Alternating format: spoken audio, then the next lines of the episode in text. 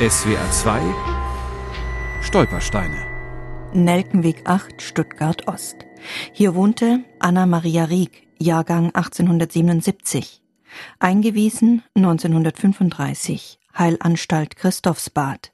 Verlegt Grafeneck. Ermordet 11.12.1940. Aktion T4. Anna-Maria Rieck blickt stoisch in die Kamera, ein Lächeln umspielt ihren Mund. Sie ist 56 Jahre alt, hat zehn Kinder zur Welt gebracht und sechs davon kurz nach der Geburt begraben müssen. Der Blick, den sie dem Fotografen im Mai 1934 schenkt, wirkt nicht wie der Blick einer kranken Frau. Laut Krankenakte aber leidet Anna Rieck an Schizophrenie. Sie lebt in der privaten Heilanstalt Christophsbad in Göppingen. Dort ist auch dieses Foto von ihr entstanden. Im Christophsbad gab es einen Fotografen, der also nicht nur meine Urgroßmutter, sondern auch andere Patienten sehr würdevoll fotografiert hat. Und dieses Bild ist übrig geblieben von meiner Urgroßmutter. Sehr stark, sehr sympathisch und irgendwo bin ich stolz. Ja, ich bin stolz, dass so jemand meine Urgroßmutter war und dass ich heute ja diese Geschichte auch kenne. Martina Rieck ist die Urenkelin von Anna Rieck. Jahrzehntelang lag das Schicksal ihrer Urgroßmutter im Dunkeln. Ich vermute, das Thema Behinderung, sei es geistig oder physische Behinderung, war ein Tabuthema in der ganzen Familie. In unserer Familie galt es immer, gesund zu sein. Nur durch einen Zufall war Martina Rieck auf den Namen der Urgroßmutter gestoßen. Sie hatte in einem Buch über Grafeneck geblättert.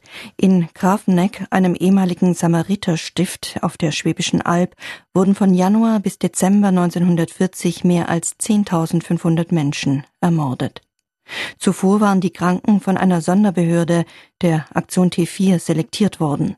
Einer der Organisatoren der NS-Euthanasie, Viktor Brack, schrieb damals, in vielen Pflegeanstalten des Reiches sind viele unheilbar Kranke jeder Art untergebracht, die der Menschheit überhaupt nichts nützen.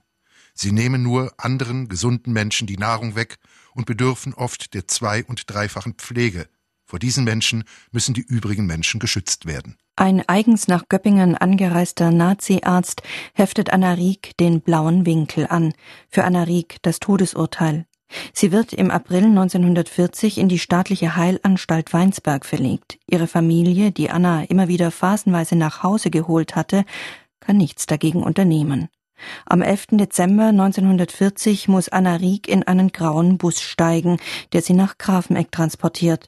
Dort stirbt sie vermutlich noch am selben Tag im Gas.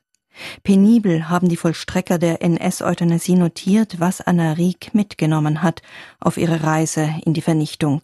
15 Taschentücher, einige Taghemden, Unterröcke, Kleider und eine kleine Handtasche.